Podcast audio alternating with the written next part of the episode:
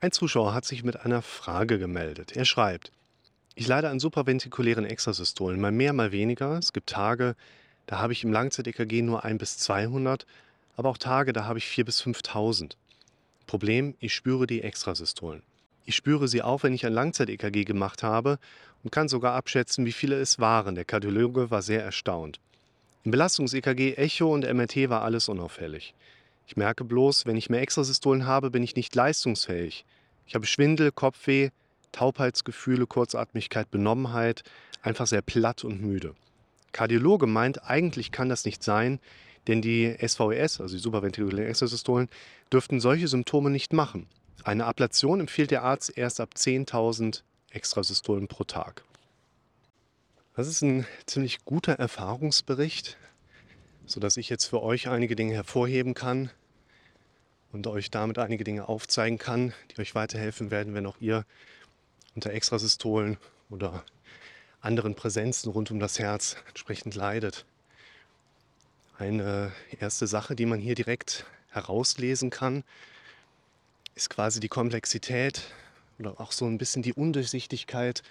Kann man die Extrasystolen spüren, ja oder nein? Medizinisch geht man in vielen Fällen davon aus, dass man Extrasystolen nicht wirklich spürt. Man kann vielleicht in der Formulierung bewusst auch sagen, es geht nicht darum, dass man behauptet, dass man die Extrasystolen nicht spüren kann. Es geht in der Formulierung darum, dass die meisten Menschen ihre Extrasystolen nicht spüren. Sie könnten sie spüren, tun es aber nicht. Das heißt, jeder von euch, der seine Extrasystolen auch spürt, da sagt man jetzt nicht, du liegst da falsch oder du spürst da was Falsches. Nur wir können tatsächlich erstmal davon ausgehen, dass es nicht wirklich für deinen Kopf vorgesehen ist, Extrasystolen, die du vielleicht hast, entsprechend auch wahrzunehmen. Und in diesem Zusammenhang, ich habe viele Videos zu diesem Thema gemacht, spielt es immer wieder eine Rolle, dass wir zu dem Punkt kommen, du hast sie nicht antrainiert, Extrasystolen in ihrer Grundsätzlichkeit spüren zu können. Du hast sie aber wahrscheinlich durch verschiedene Prozesse, die wir jetzt auf den ersten Blick natürlich nicht in ihrer Komplexität oder auch Tiefe einblicken können, die aber antrainiert, sie deutlicher wahrzunehmen. Und die Kernherangehensweise von uns, im therapeutischen Kontext, besteht ja eben auch darin, dass wir erstmal diese Herangehensweise darauf anknüpfen, hey, du hast dir da vielleicht was antrainiert und dann können wir dir auch wieder was anderes antrainieren, damit du eine Entlastung auf deiner symptomatischen Ebene erleben kannst. Und in dem Zusammenhang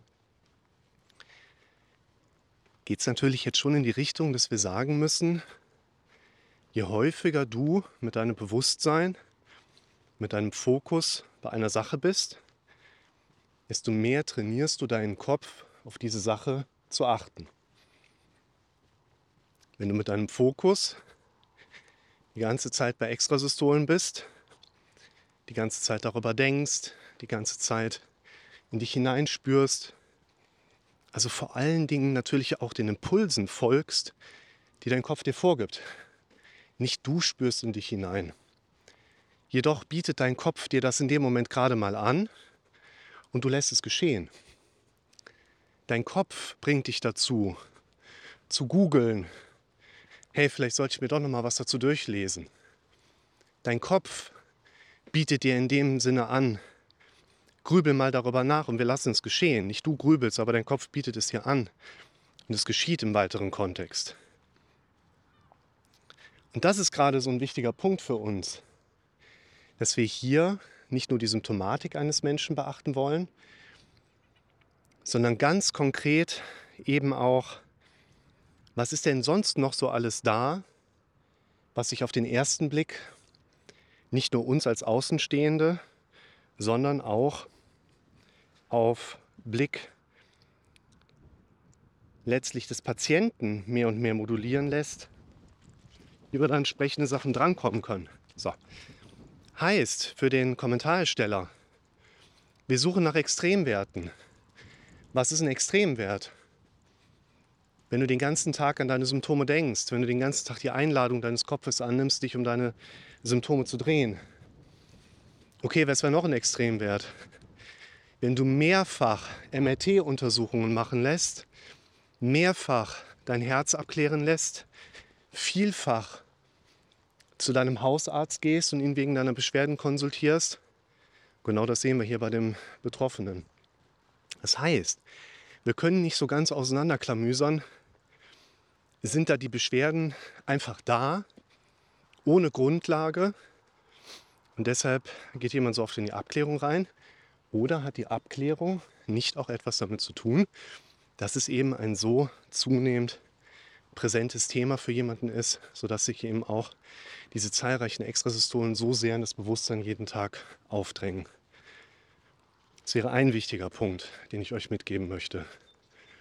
Letztlich geht es nicht so sehr darum, wenn wir jetzt therapeutisch da dran gehen, dass wir eine Basis finden, innerhalb derer wir sagen, so, wir haben jetzt hier eine Aussage, die überprüfen wir und meine These ist richtig, die stimmt.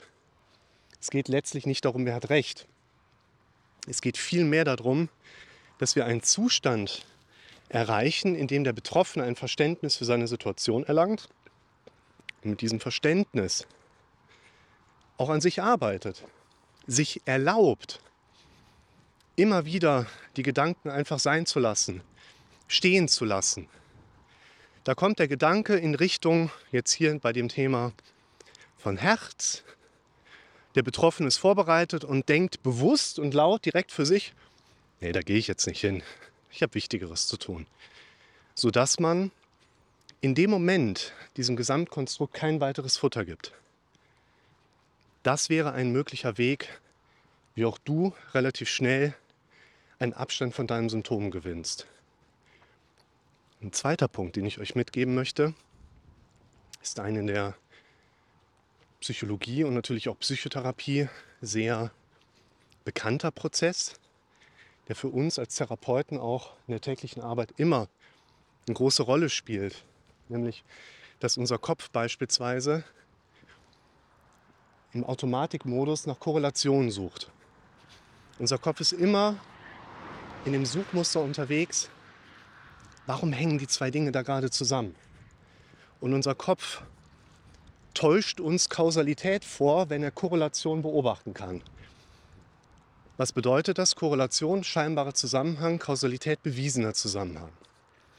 Und hier können wir erstmal sagen, unser Kopf ist die ganze Zeit auf Korrelationssuche. Eine beobachtbare Korrelation ist aber keine bewiesene Kausalität. Ganz wichtiger Punkt. Was bedeutet das für uns? Unser Kopf neigt einfach dazu, dass Prozesse, die gleichzeitig ablaufen, von unserem Kopf als zusammengehörend oder aufeinander aufbauend klassifiziert werden. Und das wäre aus meiner Sicht auch eine Antwort auf die Frage, warum erlebt dieser Patient im Kontext seiner Extrasystolen diese zunehmenden einschränkenden Phänomene von körperlicher Schwäche, Müdigkeit, vielleicht auch Konzentrationsstörungen. Es sind nicht die Extrasystolen, die das auszulösen vermögen, wie der Kardiologe aus meiner Sicht auch richtig kommentiert hat.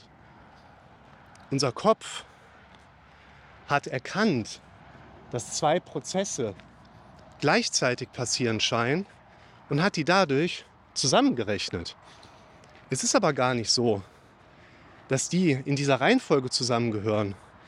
Sehr viel wahrscheinlicher ist es, dass bei den Betroffenen einfach ein körperlicher Ermüdungs- und Ausgeschlauchtsein-Zustand besteht, innerhalb dessen der Mensch einfach auch zu mehr Extrasystolen neigt.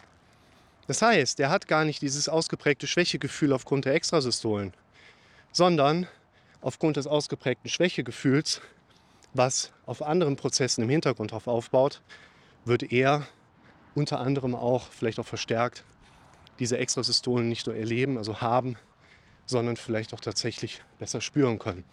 Deshalb ganz wichtiger Punkt. Es ist immer wieder so, dass wir bei Menschen, die ein großes Problem mit Extrasystolen haben, auch große und viele Gedanken einfach im Alltag rund um das Thema finden und wir dürfen weiter daran arbeiten, uns in der mentalen Ebene einzufangen. Bedenkt, unsere Probleme entstehen in der Regel aufgrund von Wiederholungen auf mentaler Ebene, aber unsere Situation verändert sich auch, indem wir in die Wiederholungen auf mentaler Ebene eingreifen. Und beachtet eben auch, wir Menschen neigen dazu, nach Dingen zu greifen, weil sie uns angeboten werden. Wie in der Fußgängerzone mit so einem Handzettel. Zack, wird dir angeboten, hast du schon in der Hand. Und da ist es nochmal umso wichtiger, dass wenn wir mal nach einer Sache gegriffen haben, wie jetzt hier nach der These, das gehört zusammen und baut aufeinander auf, dass wir dann nochmal einen Schritt zurückgehen und uns hinterfragen, habe ich da gerade einen richtigen Blick auf die Sache und sollte ich vielleicht nicht die Reihenfolge mal hinterfragen.